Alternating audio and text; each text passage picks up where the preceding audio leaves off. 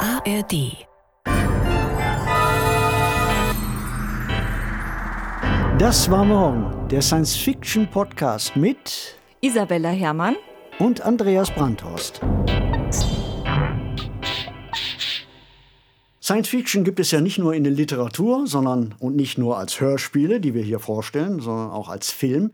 Isabella, welche Science Fiction Filme haben dich besonders beeindruckt? Ja, da kommen ein ja sofort die großen Klassiker in den Sinn, zum Beispiel Stanley Kubricks 2001 Odyssee im Weltall, der ja Filmgeschichte geschrieben hat. Aber ich möchte jetzt ein bisschen einen aktuelleren nennen, und zwar Arrival von Denis Villeneuve. Ich glaube, der ist aus dem Jahr 2017 und ist eine Verfilmung der Kurzgeschichte The Story of Your Life von Ted Chiang. Und ich finde fast den Film Stück weit noch besser als die Kurzgeschichte, muss ich zugeben, weil der so klug und atmosphärisch ist und mich wirklich geflasht hat. Und man hat ja schon so viele Filme gesehen ne? und meint, man stumpft langsam ab. Und ich war da im Kino und war tatsächlich hin und weg von diesem Film. Und da geht es darum, auch anknüpfend an vielleicht die Diskussion, die wir um Quantenphysik hatten. Es geht um das Erlernen einer außerirdischen Kulturtechnik und zwar eine zyklische Form von Sprache und damit kann man dann die Vergangenheit, die Gegenwart und die Zukunft quasi als eines erleben und Sinnhaftigkeit darin erkennen. Und es ist einfach so toll gemacht, hat mich umgehauen. Ja, also mir ist es genauso ergangen wie dir. Nach wenigen Minuten hat mich der Film sowas von fasziniert und sowas von umgehauen. Und diese Idee, dass äh, mit Kommunikation so viel veränderbar ist, fand ich hochinteressant. Da fällt mir gleich noch ein Film ein, ganz aktueller, der bei den Oscars abgesahnt hat, Everything Everywhere All ja. at Once, ne, der ja auch wieder mit der Quantenphysik-Idee spielt und zwar ähm, im Hinblick auf Multiversen. Und den finde ich auch sehr klug und auch sozialkritisch. Ne? Es geht ja um chinesische Einwanderer in den USA und dann um die Mutter der Familie, auch eine Geschäftsfrau, die erstmal Probleme bei der Steuerbehörde hat und dann durch alle möglichen Universen reicht, bis zum Hotdog-Universum, wo unsere Finger dann aus Hotdogs bestehen, um letztendlich dann auch einen bestimmten Sinn zu erfüllen. Aber der ist wirklich auch so ein richtiger Science-Fiction-Kracher, der klug ist, unterhaltsam ist, Spaß macht. Und ich glaube, das Genre auch wieder einem größeren und ganz anderen Publikum geöffnet hat. Ich bin ziemlich sicher, dass Filme wie Arrival, die neueren Science-Fiction-Filme, die eine andere Bildsprache und eine andere Storysprache benutzen, dass die ein Zeichen dafür sind, dass die Science-Fiction längst aus dieser Nerd-Nische herausgewachsen ist. Und was man da vielleicht noch anschließen kann, vor allem auch die Serien, die neueren Science-Fiction-Serien. Ja. Und da eben auch nicht nur aus den USA oder aus UK, die natürlich tolle Serien machen, aber mir fällt vor allem auch auf, dass aus Frankreich ganz tolle Science-Fiction-Serien kommen. Zum Beispiel, was mich sehr angesprochen hat, ist eine aktuelle französische Science-Fiction-Serie, die Ad Vitam heißt. Und da geht es auch um mhm. das ewige Leben. Vielleicht gelingt es uns, bei den Hörern jetzt neue Science-Fiction-Fans zu gewinnen. Genau, Heute sprechen wir über das Hörstück Die Rückfahrkarte in die Zukunft von 1971 von Horst Zalten. Und das berührt ja ein ganz, ganz großes, gängiges Science-Fiction-Motiv, die Zeitreise. Andreas, willst du uns mal kurz aufschlauen, um was es so im groben bei der Rückfahrkarte in die Zukunft geht? Es geht um weitesten Sinne um ein Kraftfeld, das entdeckt worden ist. Und mit Hilfe dieses neuen Kraftfelds ist es möglich, die Zukunft, die nahe Zukunft zu erleben. Wenige Stunden in der Zukunft oder auch wenige Tage in der Zukunft. Und was passiert? Jemand, der in großen finanziellen Schwierigkeiten steckt und dieses Projekt kennt und weiß, was mit diesem neuen Kraftfeld zu bewerkstelligen ist, bietet seine eigene Ehefrau als Versuchsobjekt an Und er, warum tut er das? Er hofft, dass die Ehefrau in der Zukunft Dinge in Erfahrung bringt, die ihn aus einer finanziellen Krise befreien könnten. Ja, Andreas, wenn du Zeit reisen könntest, würdest du lieber in die Vergangenheit oder in die Zukunft reisen? Also wenn ich mich entscheiden müsste, wenn, ich Wenn du nur, dich entscheiden wenn ich nur müsstest. eine Wahl hätte, nur eine einzige, also nicht drei Wünsche, sondern nur einen, dann würde ich in die Zukunft reisen. Also das fasziniert mich sehr. Ich würde gerne erfahren, was in 20 oder 30 Jahren ist, was in 100 Jahren ist oder vielleicht in 1000. Ich würde gerne erleben, wie der Mensch zum Mars fliegt und den Mars besiedelt. Da spricht der SF-Autor. Ich würde gerne erleben, wie die Menschen vielleicht die ersten Sterne erreichen. Ich würde gerne erleben, was aus künstlicher Intelligenz in der Zukunft wird. Und ich würde gerne eine Antwort auf die Frage finden, ob es uns gelingt, äh, aus der Klimakrise wieder herauszukommen.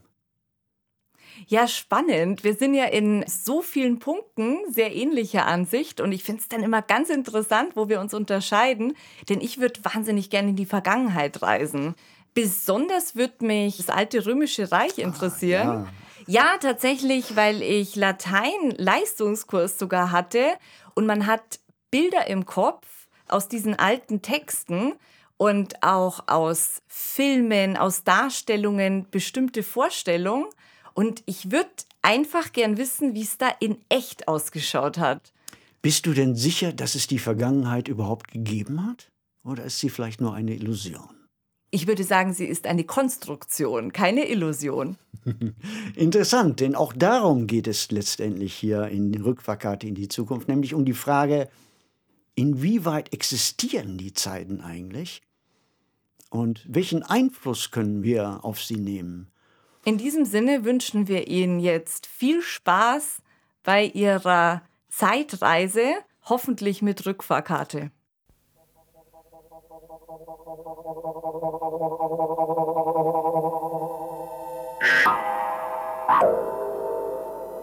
Science Fiction als Radiospiel. In dieser Heidelberger Reihe werden in Spielform und mit einer gehörigen Portion Fantasie Zukunftsmöglichkeiten wissenschaftlicher oder technischer Entwicklungen vorgezeichnet. Hören Sie heute mit Elisabeth Schwarz, Kurt Lieck und Siegfried Nürnberger in den Hauptrollen Rückfahrkarte in die Zukunft von Horst Zaten.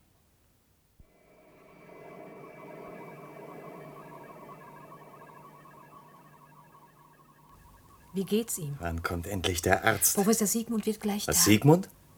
Der Raumfahrtmediziner? Es war kein anderer erreichbar. Gut, gut, wenn er nur schon da wäre. Er hat die Vorlesung sofort abgebrochen.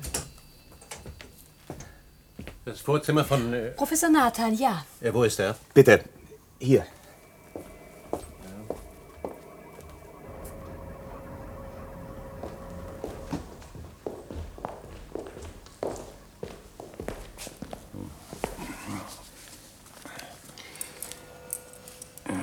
Kann ich behilflich sein? Äh, Streifen Sie den Ärmel hoch. Jetzt da kräftig zusammenziehen. So. Locker lassen. Ist das ernst? Ein Kreislaufzusammenbruch. Hat er das öfter? Nein, so viel ich weiß. Was ist das für ein Apparat? Sieht aus wie ein Messgerät für schwache Ströme. Das ist für Körperströme. Wenn die Nerven und die Organe in Ordnung sind und richtig aufeinander abgestimmt, dann. Moment. Ja, das ist doch. Ernst? Das ist total. un- Ja, total unmöglich. Vielleicht ist das Gerät nicht in Ordnung, ne? oder? Also entweder liefert es gar keine Diagnose oder die richtige.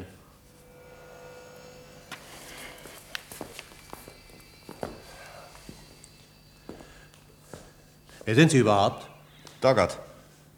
Dr. John Dogger. Ja, ich bin sein Assistent. Erklären Sie mir genau, woran er zurzeit arbeitet. Also, äh, Untersuchung unbekannter Energente. Ja, ich habe gewisse physikalische Kenntnisse, aber wir müssen hier jedes Missverständnis ausschließen. Würden Sie mir bitte kurz und allgemein verständlich den Begriff Energent definieren? Also, wir wissen heute, dass die Energie keine bloße Eigenschaft oder Wirksamkeit des Stoffes ist. Im Gegenteil, wir halten sie für die Grundlage. Ich möchte sagen, den. Ich habe um eine kurze Definition gebeten. Also, Außerdem wissen wir, dass sie in mindestens ebenso vielen Erscheinungsformen auftreten kann wie der Stoff. Energieelemente also. Sozusagen, ja. Das genügt schon.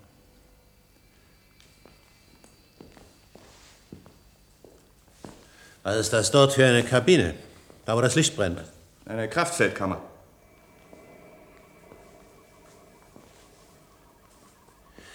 Werden hier Versuchspersonen dem Einfluss noch unerforschter Kräfte ausgesetzt? Aber nein, nein, nein. Nur Messgeräte oder pflanzliche und tierische Organismen. Haben Sie ihn gefunden? Ja, Wo? äh, dort hat er gelegen. Direkt neben der Kammer? Er scheint ein Kraftfeld aufgebaut zu haben. Können Sie feststellen, was für eins? Natürlich. Das könnte ich. Das Aggregat ist noch angeschlossen. Wollen Sie mir bitte eine erschöpfende Auskunft geben? Andernfalls muss ich die Behandlung Ihres Chefs abbrechen. Herr Professor, ich bin nicht berechtigt. Lassen Sie Ihre verdammte Geheimniskrämerei. Ich will euch kein Patent klauen. Ich bin Arzt und suche die Ursache seines Zusammenbruchs. Es ist ein N-Kraftfeld gewesen. Das heißt N. Der erste Buchstabe des Namens Nathan. Aha. Wann hat er diese Energie entdeckt? Und vor einer Woche. Kennen Sie dieses Energent auch? Wir wissen so gut wie nichts darüber. Ach. Ich glaube, er kommt zu sich. Lassen Sie mich mit ihm allein. Selbstverständlich. Was ist denn? Wieso? Bleiben Sie liegen. Sie sind krank. Also, Ich kam aus der Kabine und dann. Haben Sie abgebaut. Das ist mir noch nie passiert. Wie alt sind Sie? 51. Ach bitte, kann ich auch eine Zigarette haben? Oh, In, in Ihrem Zustand. Ist der so katastrophal? Ich werde Sie schon wieder hinkriegen, wenn Sie mir die Wahrheit sagen. Worüber? Über Ihren Selbstversuch. Wie kommen Sie auf die Idee? Als Sie aufwachten, haben Sie gesagt, ich kam aus der Kabine. Ja, schön.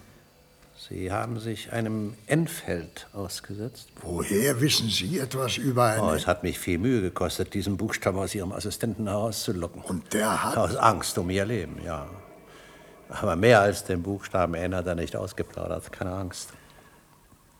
Sie haben ihm also eingeredet, es wäre in meinem Wie soll ich eine Interesse. Behandlung einleiten, ohne die Ursache zu kennen? Na, andererseits, wie wollen Sie die Auswirkung einer unbekannten Kraft kurieren? Und mit diesem Gerät da habe ich Ihre Körperströme gemessen. Ergebnis? Wenn ich bei Ihrer Obduktion festgestellt hätte, dass Sie kein Herz, aber dafür eine zweite Leber haben, die Sensation wäre nicht größer gewesen. Was soll das heißen? Sie verstehen sehr gut. Sie wollen mir doch nicht einreden, Sie hätten in der Kabine nichts Besonderes erlebt. Bei manchen Messgeräten, zum Beispiel beim EKG, kann man aus der Art der Abweichungen von der Norm Schlüsse auf die vorliegende Erkrankung ziehen. Bei diesem Gerät auch? Genau das. Ja, und was haben Sie abgelesen? Lassen Sie es mich so ausdrücken. Einen Zustand nach einem Ereignis, wie es bis heute noch keinem Menschen zugestoßen ist. Ja, Es ist für mich ungeheuer wichtig, Ihre Diagnose zu erfahren. Ich gebe Ihnen mein Ehrenwort, dass ich Ihnen hinterher sagen werde, was ich Sie alles haben also etwas erlebt. Ja. Aber dafür habe ich noch keinen Beweis als meinen subjektiven Eindruck. Verstehen Sie doch, wenn Sie durch eine exakte Untersuchung auch nur annähernd feststellen konnten, was geschehen ist, dann, äh, Dann? ja, das würde heißen, dass dieses Phänomen an mir messbare Spuren hinterlassen hat, dass ich also nicht geträumt haben kann. Also gut. In meinem Fachgebiet gibt es Theorien über den Zustand, in dem sich ein Mensch befinden müsste, der erfolgreich mit der Zeit experimentiert hat. Haben Sie an Ihrem Gerät ablesen können, dass ich einen Zeitsprung Nein, gemacht Herr Nathan, schon die Möglichkeit eines Zeitsprunges ist reine Theorie. Unsere Prognosen über den Zustand eines Menschen, der einmal einen solchen Sprung vollführt haben wird, müssen also ziemlich vage sein. Ich kann nur sagen, dass Ihr Zustand sich eben etwa in dem Bereich bewegt hat, indem wir die Auswirkungen einer Zeitverschiebung vermuten. Sie sind immerhin der erste Mensch, bei dem ein solches Audiogramm abgelesen wurde. Ach, helfen Sie mir bitte. Ja. Ich möchte mich aufsetzen. Dankeschön. Ja, ich weiß nicht, wie ich auf die Idee kam, in die Kabine zu gehen. Neugierde vielleicht. Ja, sicher. Es war auch Zufall, dass ich dabei die Uhr dort an der Wand im Auge behielt. Die Kabinentür hat ein Glasfenster. Als ich sie schloss, da sprang der Uhrzeiger um drei Sekunden vor. Das war alles? Nein, als ich rauskam, da rückte er wieder drei Sekunden zurück. Zeitsprung rückwärts? Unmöglich. Ich war insgesamt zehn Sekunden in der Kabine. Nehmen wir an, ich bin bei Sekunde null hineingegangen. Drin war es dann für mich Sekunde drei. Als ich rauskam, war es drin Sekunde 13 und draußen Sekunde 10. Aber Ja, ich war also wieder in meinem ursprünglichen Bezugssystem. Ja, die Zeit war wieder für mich in Ordnung. das leuchtet mir nicht ein. Ja, dann war. Noch etwas? Ja, etwas sehr Merkwürdiges. Ich habe die Kabine nur einmal betreten, aber zweimal verlassen. Wie bitte?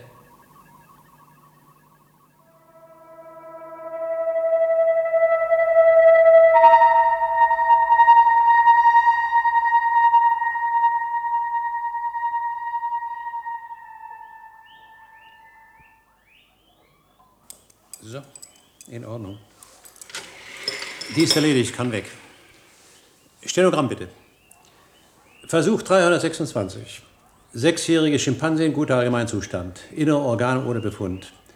Das Tier wurde uns aus der Physikalischen Versuchsanstalt des Herrn Professor Nathan, wo es einer erheblichen Dosis des Energens N über längere Zeit ausgesetzt worden war, lebend eingeliefert. Sofort und 24 Stunden danach wurden EKG und E EEG-Messungen vorgenommen. Die Kurven sind diesem Bericht angeheftet. Sie zeigen, dass Herz- und Gehirntätigkeit vom Kraftfeld nicht negativ beeinflusst wurden.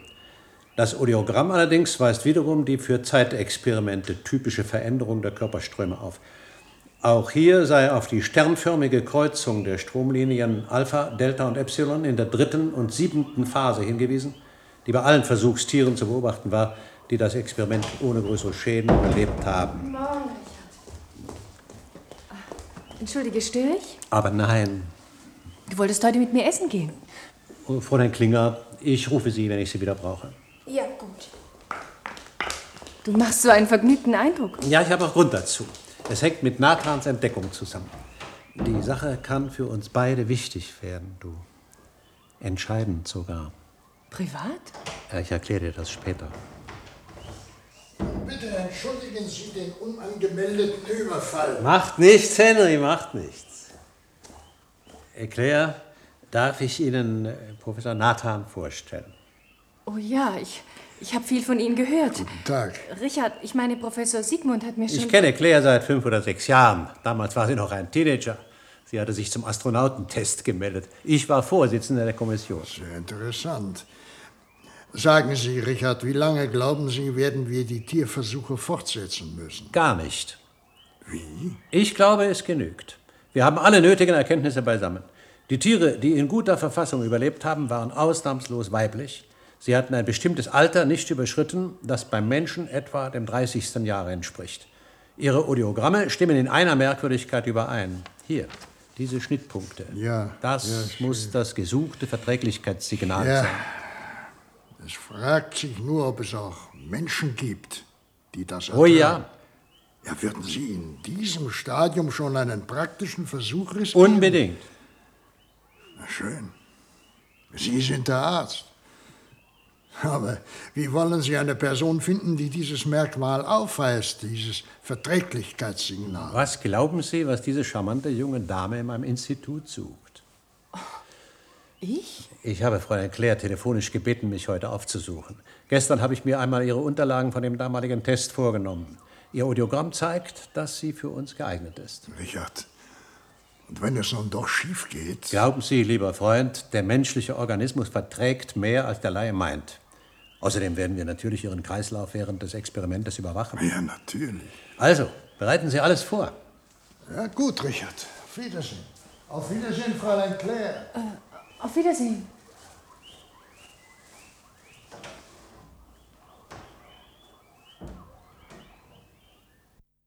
Du verschweigst ihm, dass ich deine Frau bin? Hat das auch wissenschaftliche Gründe? Später werde ich es ihm sagen. Jetzt würde er glauben, ich wollte ein persönliches Opfer bringen. Und das würde er vielleicht nicht annehmen. Aber du bist entschlossen, dieses Opfer zu bringen. Mein Gott, dramatisier das doch nicht. Nathan hält das Experiment jedenfalls nicht für ungefährlich. Er ist Physiker. Entsprechend wenig versteht er vom menschlichen Organismus. Es besteht nicht die geringste Gefahr, glaub mir das bitte. Woher weißt du eigentlich, ob ich dieses Merkmal besitze? Bei dem Astronautentest ist von mir bestimmt kein Audiogramm gemacht worden. Hör zu. Aus bestimmten Gründen muss ich Nathan was vormachen. In Wirklichkeit hält jeder gesunde Mensch, besonders jede Frau unter 30, dieses Kraftfeld aus. Nathan ist um drei Sekunden in die Zukunft gesprungen, nicht wahr? Zumindest hatte er diesen Eindruck. Und wie weit willst du mich fortschicken? Oh, hoffentlich viel weiter. Und wie soll ich zurückkommen? Keine Sorge, du bekommst eine Rückfahrkarte. Jetzt würde mich nur noch interessieren, warum du willst, dass ausgerechnet ich mich zur Verfügung stelle. Weil du, wenn alles vorbei ist, mir erzählen wirst, was du erlebt hast. Nur mir. Verstehst du?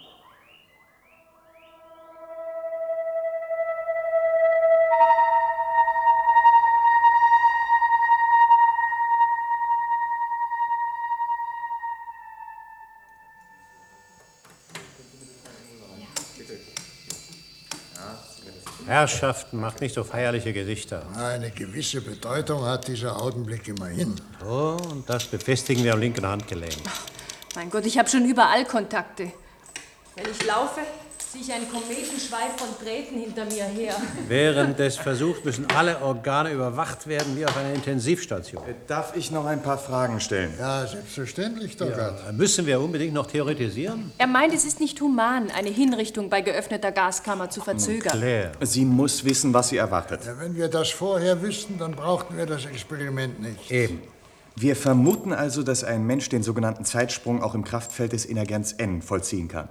Ein Zeitsprung, nicht wahr? Das ist Wenn ein... jemand plötzlich aus der Gegenwart in eine Zukunft versetzt wird, ohne dass ihn die Menschen, die gewöhnlich um ihn sind, begleiten. Ist denn das so schwer zu verstehen? Ich find's kompliziert. Wir haben heute Montag, den 11. Oktober. Die Uhr dort an der Wand, die zeigt 9.07 Uhr. Wenn Claire in der Kabine ist, dann wird sie zunächst das gleiche Zeitgefühl haben wie wir. Und dann bauen wir das Kraftfeld auf. Ja. Und mein Selbstversuch hat gezeigt, dass ein Mensch unter dem Einfluss des Endkraftfeldes in ein anderes Bezugssystem gerät. Sein Zeitempfinden stimmt dann nicht mehr mit dem der Leute außerhalb des Feldes überein. Ich werde also nur den Eindruck haben, die Illusion. Also, Das wissen wir noch nicht. Wenn Professor Siegmund nicht hinterher eine Veränderung meiner Körperströme festgestellt hätte, dann wäre ich auch der Meinung gewesen, ich hätte mir alles nur eingebildet. Drei Sekunden waren eben zu kurz. Etwas anderes wäre es, wenn. Äh, nun, nehmen wir an, von diesem Regal wäre ein Instrument heruntergefallen und zerbrochen. Nathan hätte die Kabine verlassen, das Instrument stand wieder an seinem Platz. Aber im nächsten Moment wäre es noch einmal heruntergefallen und ebenso in Trümmer gegangen, wie er es schon einmal gesehen hatte. Vorausschau also. Also könnte man es nennen. Sie glauben, ich werde unter dem Einfluss des Kraftfeldes zu einer Art Hellseher?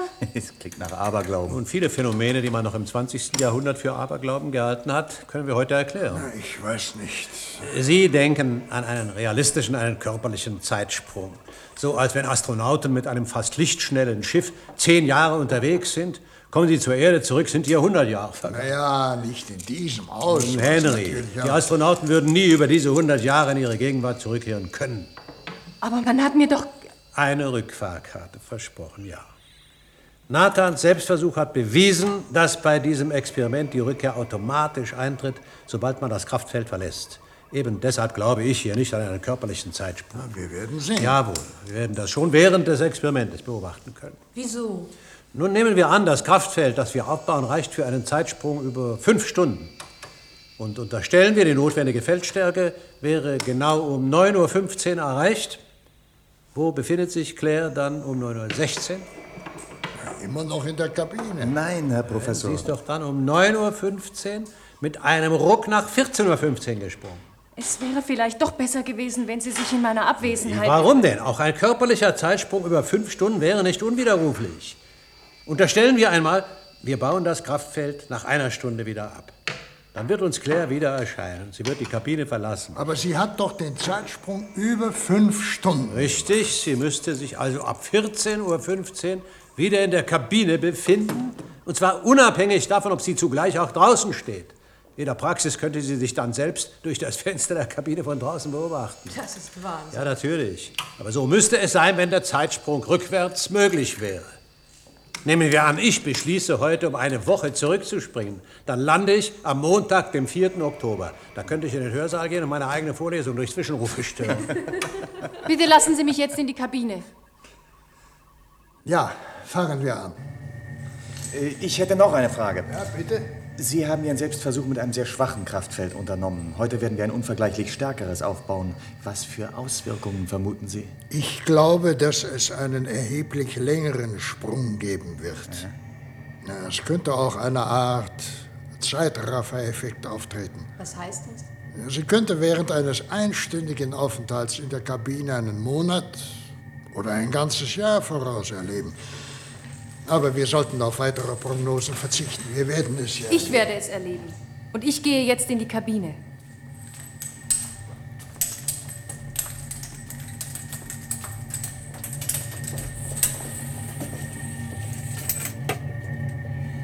Bitte vorsichtig hinsetzen. Ich muss die Kabel anschließen.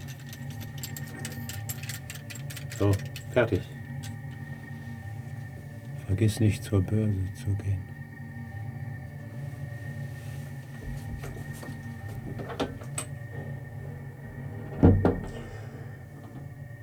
Sind Sie bereit, Claire? Ja, es kann losgehen. Dann bauen wir jetzt das Kraftfeld auf.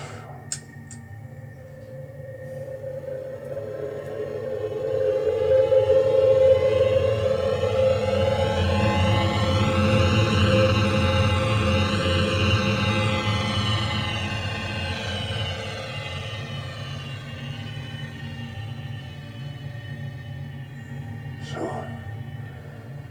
das hätten wir geschafft. Sie können rauskommen. Ja.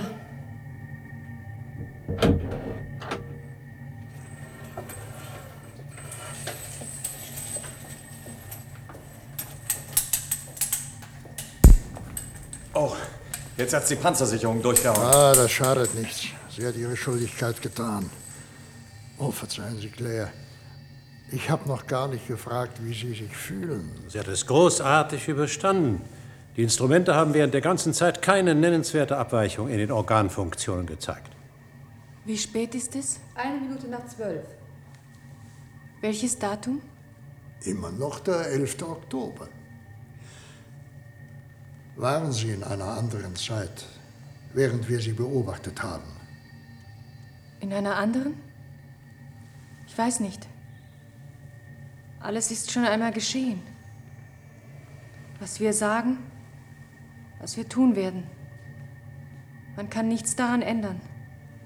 Nichts. Erzählen Sie bitte. Soll ich mit's denn raffieren? Ja, ja, Oh, ich glaube, sie muss sich erst erholen. oh ja, selbstverständlich. Und wenn Sie mich für einen Sadisten halten, bitte, Claire, beantworten Sie mir wenigstens eine Frage. Haben Sie einen Zeitsprung hinter sich? Ich glaube nicht, dass heute wirklich der 11. Oktober ist. Sie müssen sich irren.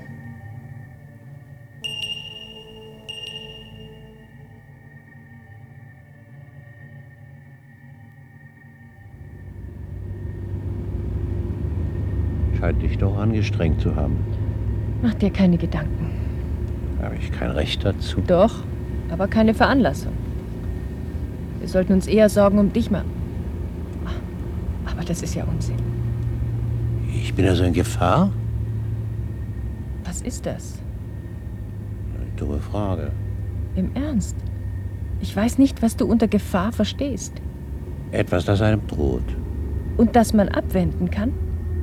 Sicher, wenn man es rechtzeitig weiß. Nein. Dann droht dir nichts. Oh, da sind wir. Zu Hause.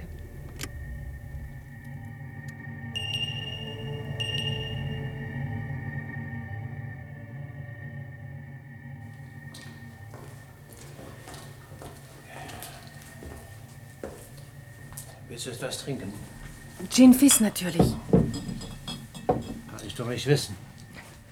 Du kannst es nicht wissen. Ja.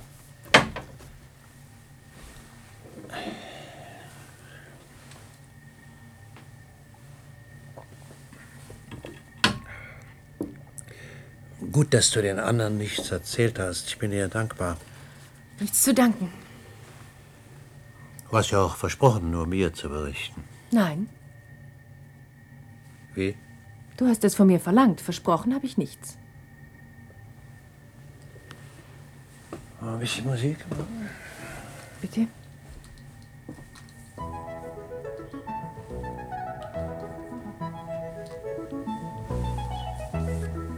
Claire? Hm? Du hast einen Blick in die Zukunft tun können Ich weiß nicht, Richard.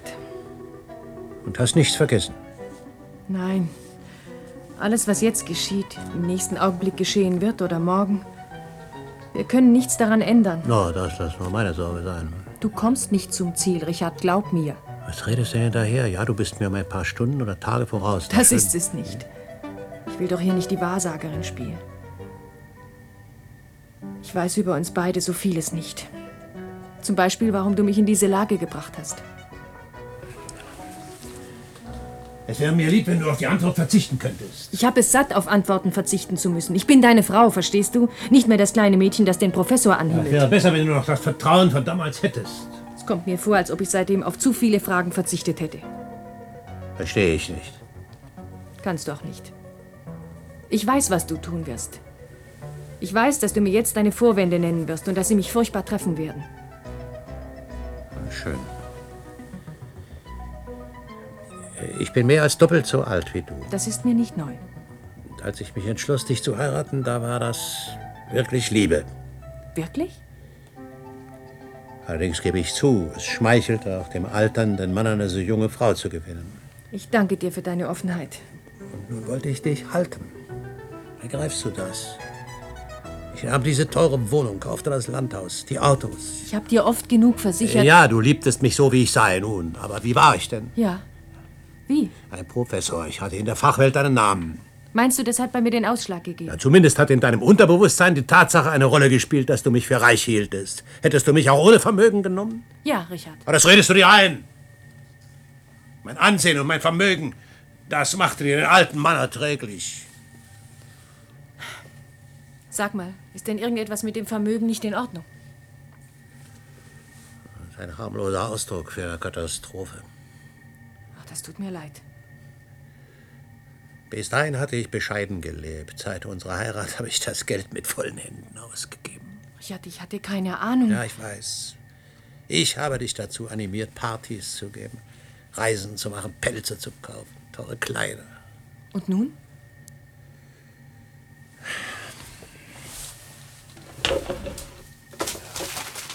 Ja, kennst du das? Aktien. Ich habe spekuliert. Ziemlich ungeschickt. Diese Papiere sind auch noch hoch beliehen. Ich habe dieses Leben geführt, weil ich meinte, ich müsste in deinem Interesse repräsentieren. Bis hierhin hat mir alles gestanden. Ich hätte lieber bescheidener gelebt. Claire, ich habe dir gesagt, Nathans Erfindung kann für uns von ungeheurer Bedeutung sein. Ja. Versteh doch. Mit meinem Einkommen werde ich nie aus den Schulden herauskommen. Für mich gibt es keine andere Möglichkeit, als weiter zu spekulieren. Mit Aktien oder überhaupt auf Ereignisse, die normalerweise nicht voraussehbar sind. Ach, so ist das. Ich verstehe. Und jetzt wirst du auch verstehen, welche Chance darin liegt, wenn wir als einzige Menschen die Möglichkeit haben, immer ein paar Tage vorher zu wissen, was geschehen wird. An der Börse, in der Wirtschaft, in der Politik. Das wird uns eine ungeheure Macht geben. Und Einfluss. Und Reichtum. Nein, Richard. Nichts wird es uns geben. Das sind Aktien der Satellitenunion? Ja, keine Spekulationsobjekte, dazu stehen sie zu sicher. Sie waren mal der Grundstock meines Vermögens. Jetzt gehören sie praktisch der Bank. Und wenn sie plötzlich wertlos würden? Und dann hätte die Bank nicht mehr genügend Sicherheiten und würde mir den Kredit kündigen. Verkauft diese Aktien. Wieso? Ich sage dir, verkaufe diese Aktien und du fragst, wieso? Wann bist du auf der Börse gewesen? Übermorgen. Gut.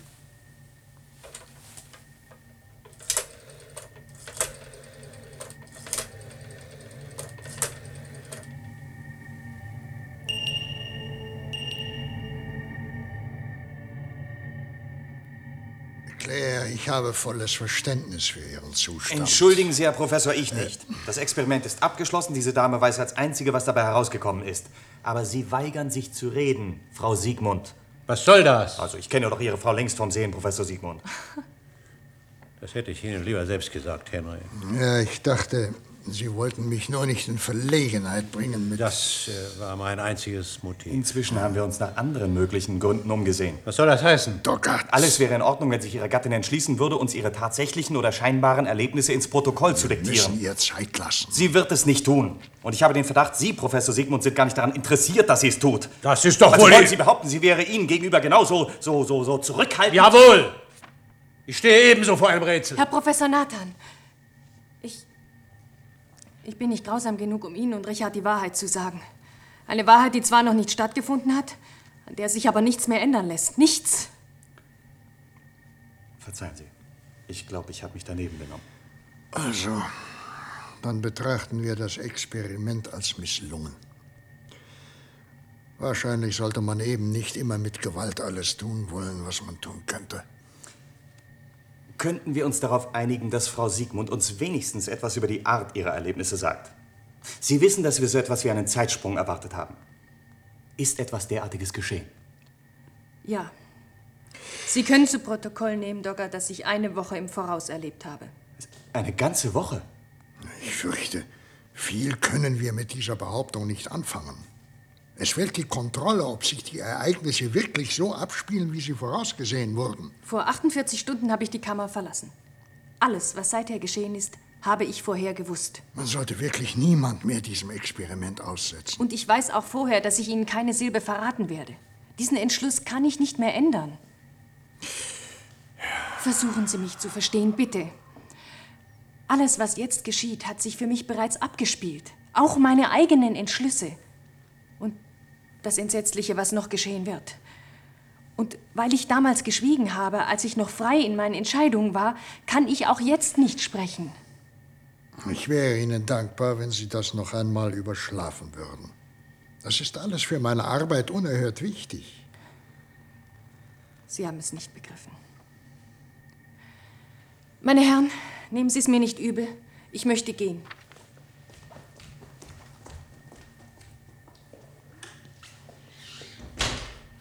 Tja. Na, Das Wichtigste wissen wir wenigstens. Nämlich? Dass eine Vorausschau möglich ist, sogar über den Zeitraum einer ganzen Woche. Und dass dieses Phänomen unter dem Einfluss des Energens N auftritt. Also doch kein Aberglaube. Nein, eine Ausnahmesituation.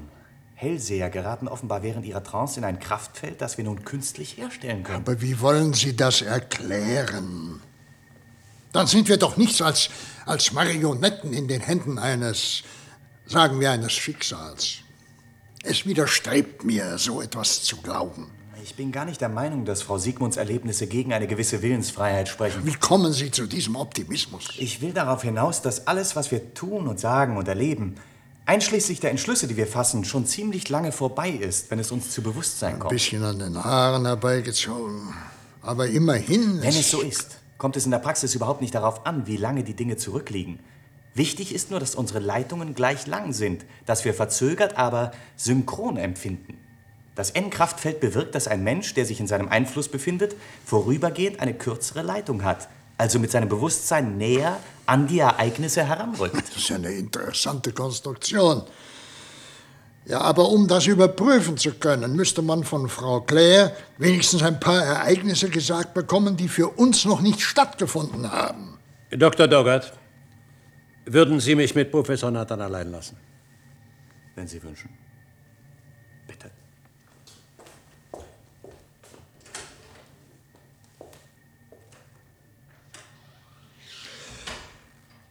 Ich bin kein Untersuchungsrichter und Sie kein Angeschuldigter. Aber die Situation sieht verteufelt nach einem bevorstehenden Geständnis aus. Sagen wir Aussprache. Gut. Ich höre. Es ist jetzt ein Vierteljahr her, nicht wahr, als Doggart Sie bewusstlos fand. Ja, ungefähr. Es hatte sich herausgestellt, dass Ihr Alter hat Ihre Konstitution solche Selbstversuche verboten. Sie brauchten geeignete Versuchspersonen. Ah, doch. Und ich habe Sie gebeten als Arzt. Wir haben seitdem zusammengearbeitet und ich glaube, Henry, Wir sind fast Freunde geworden. Ja, ist möglich. Unter Freunden sollte ein offenes Wort erlaubt sein. Ich bin immer ein Anhänger offener Worte. Wie geht es Ihnen wirtschaftlich? Erlauben Sie. Es hat oft Erfindungen gegeben, die einige Leute unermesslich reich und mächtig Ja, machten, unbestritten. aber kaum jemals den Erfinder. Ja, ich habe meines Wissens keine Erfindung gemacht, durch die ich reich werden Aber kann. eine Entdeckung, Wie bitte? das Energent N. Ach, Sie meinen, ich sollte es zum Patent anmelden? Nein. Der augenblickliche Zustand, in dem nur wenige Menschen eine Ahnung davon haben, scheint mir viel günstiger. Wofür? Wenn sich ein paar Leute dieser Kraft bedienen und jeweils eine Woche im Voraus wissen, was in Wirtschaft und Politik geschehen wird, überlegen Sie mal, welche Macht diese Wissenden ausüben könnten. Worauf wollen Sie hinaus? Darauf, dass wir beide uns dieser Sache bedienen und sonst über das Energent unverbrüchlich den Mund halten sollten. Sie meinen, wir sollten es ausnutzen. Und zwar nicht wissenschaftlich, sondern. Aber wenn Sie Skrupel haben, bitteschön, es bleibt Ihnen unbenommen, die Gewinne in Ihre Forschung zu stecken. Also ich bin in wirtschaftlichen Fragen nicht beschlagen, aber mir scheint, Sie sind, Sie sind ja ein Fantast. Schlagen Sie sich das aus dem Kopf. Äh, Kennen Sie sich mit Aktien aus? Ein bisschen. Zum Beispiel Satellitenunion. Oh, ich wünschte, ich hätte ein Paket davon. Na, die halten Sie also für sicher. Unbedingt. Gut. Wir haben heute Mittwoch, den 13. Oktober. Kommen Sie Wohin? zur Börse. Wie bitte? Jetzt kommt mein Geständnis. Meine Frau hat mir einen einzigen Punkt von dem, was sie vorausgesehen hat, verraten. Das Ereignis, das heute an der Börse stattfinden wird. Mehr wollen Sie mir darüber nicht sagen.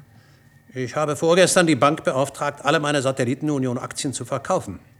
Und das hielten Sie für vernünftig. Ich habe mich auf Ihr Energent verlassen. Wenn heute eintritt, was Claire vorausgesehen hat, dann ist für Sie und mich der Beweis erbracht. Gut. Fahren wir zur Börse.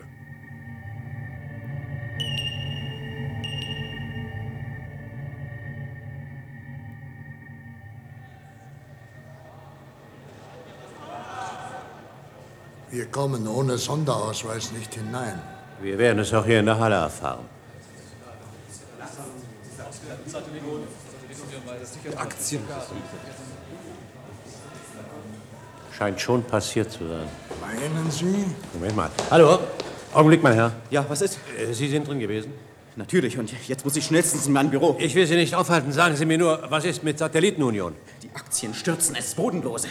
Irgendein Schwindel der Geschäftsleitung ist geplatzt. Aber jetzt entschuldigen Sie mich. Na, bitte. Da kommt Ihre Frau aus dem Saal. In Begleitung eines Herrn. Hallo, Claire. Sie hat uns schon gesehen. Guten Tag. Kommen Sie regelmäßig hierher. Nein, ich war noch nie hier. Jetzt möchte ich aber, dass mit offenen Karten gespielt wird. Erstens kommt man ohne Spezialausweis gar nicht in den Saal. Ein Jugendfreund hat mich mitgenommen, ein Wirtschaftsjournalist. Aber Ihr Mann hat mir eröffnet, Sie hätten ihm vorgestern erzählt, was ich heute hier abspielen würde. Es ist mir peinlich, dass er Ihnen das gesagt hat, aber ich leugne es nicht. Also sagen Sie mir, was er Ihnen gesagt Überlegen Sie, Professor.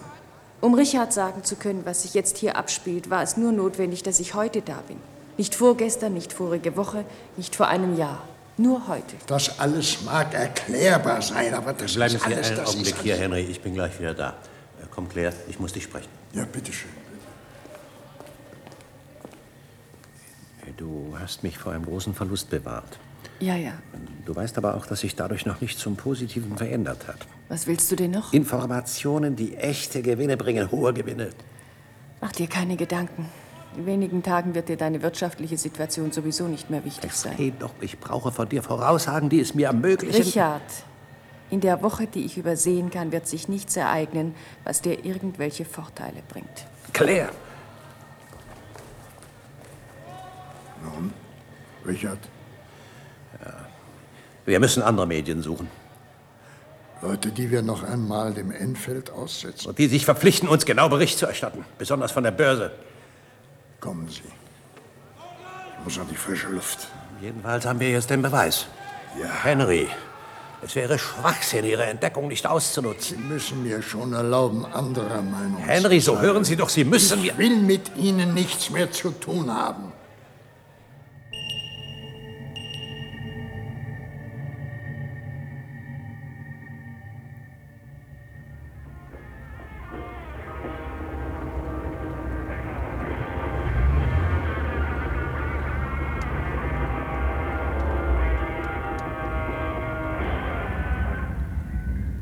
Damit ist unsere leichte Musik zum Tagesausklang beendet. Beim Gongschlag ist es 24 Uhr. Bitte mach das Radio Sie aus. hören Nachrichten. Wie aus Ich nehme an, du wunderst dich, dass ich dich auf diese Fahrt mitnehme. Nein, Wir fahren zur Universität. ich weiß. Wir werden in Nathans Institut gehen. Ja, Nathan wird nicht da sein. Unseren Besuch kann man nicht unbedingt gesetzlich nennen. Diese Schlüssel habe ich besorgt. du hast auch an den Portier gedacht, nicht Ja, wahr? es gibt einen hinteren Eingang. Bitte sieh dir die Tasche an, die ich auf den Rücksitz gelegt habe. Es ist ein raffiniertes Einbrecherbesteck. Traust du dir zu, damit einen Wandtresor zu knacken? Durchaus. Herrgott, so sag doch endlich etwas Vernünftiges.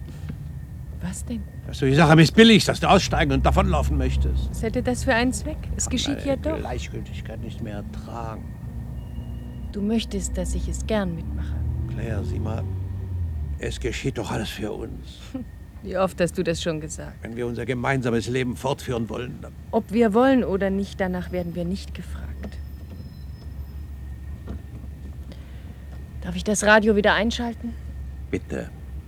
Tag, der 18. Oktober, 0 Uhr 7. Nach einer kurzen Pause bringen wir in unser Mach aus. Programm Alte Volks... Du hast ein Verbrechen vor. Kommt immer darauf an, wer so etwas tut. Und warum? In einer Gerichtsverhandlung würde man solche Unterschiede kaum berücksichtigen. Es kommt zu keiner Verhandlung. Jedenfalls beteilige ich mich ohne Widerrede an allem, obwohl ich weiß, dass du eine Pistole eingesteckt Was hast. habe ich? Bitte, Richard, belüg mich nicht. Na gut.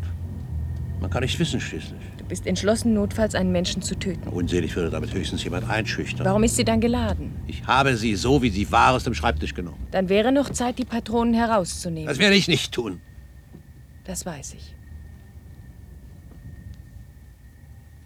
Wir sind gleich da. Ich fahre hinter das Gebäude. Übrigens, äh, der Nachtwächter macht seine nächste Runde um eins. Bis dahin müssen wir fertig sein.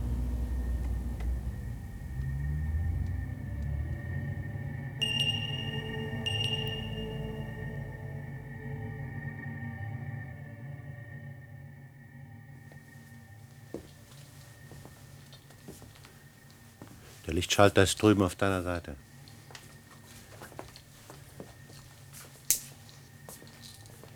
Der Tresor ist dort hinter dem Bild. Warte mal, ich hänge es ab. Ich werde jetzt mit dem Stethoskop versuchen, die Kombination rauszufinden. Ja, Das dauert zu lange. Gut, dann mit Gewalt. Kann ich dir helfen? Jetzt müsste die Sprengladung vorbereitet Ja, werden. ja. Aber vorsichtig.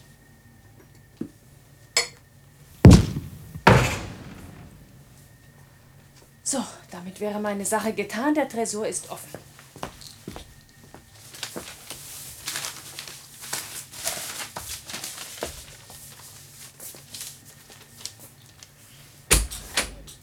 Was ist hier los?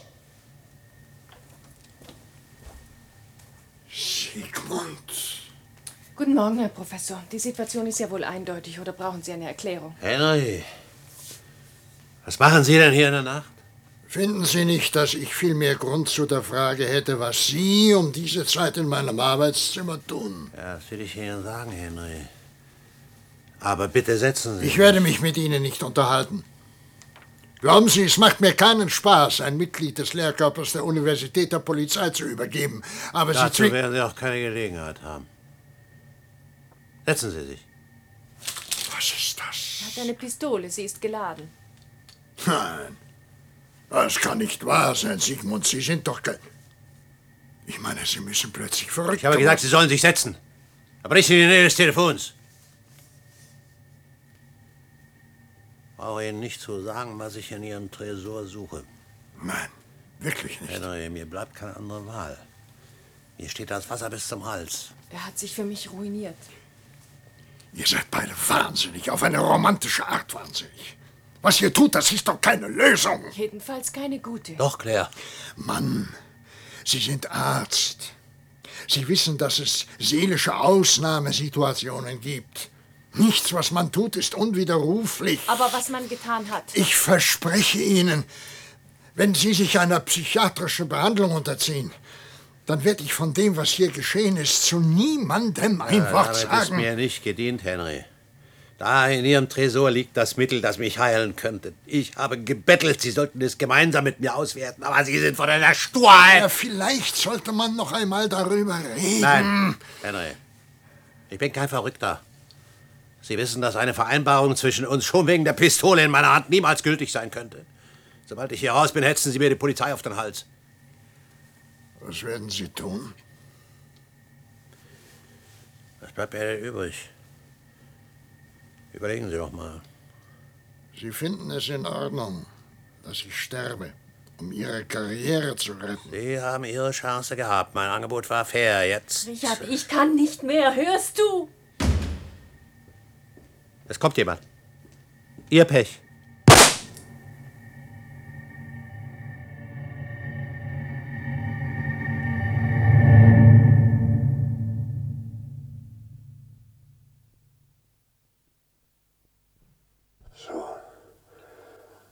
Das hätten wir geschafft.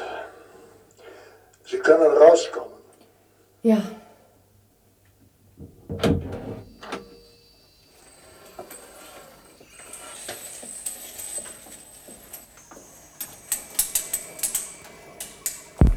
Oh, jetzt hat's die Panzersicherung durchgehauen. Ah, das schadet nichts. Sie hat ihre Schuldigkeit getan. Oh, verzeihen Sie, Claire. Ich habe noch gar nicht gefragt, wie Sie sich fühlen. Sie hat es großartig überstanden. Die Instrumente haben während der ganzen Zeit keine nennenswerte Abweichung in den Organfunktionen gezeigt. Wie spät ist es? Eine Minute nach zwölf. Welches Datum? Immer noch der 11. Oktober. Waren Sie in einer anderen Zeit, während wir Sie beobachtet haben? In einer anderen? Ich weiß nicht. Alles ist schon einmal geschehen. Was wir sagen, was wir tun werden. Man kann nichts daran ändern. Nichts. Erzählen Sie bitte. Soll ich mit stenografieren? ja, ja. Oh, ich glaube, sie muss sich erst erholen. Oh ja, selbstverständlich. Und wenn Sie mich für einen Sadisten halten, bitte, Claire, beantworten Sie mir wenigstens eine Frage. Haben Sie einen Zeitsprung hinter sich? Ich glaube nicht, dass heute wirklich der 11. Oktober ist. Sie müssen sich irren.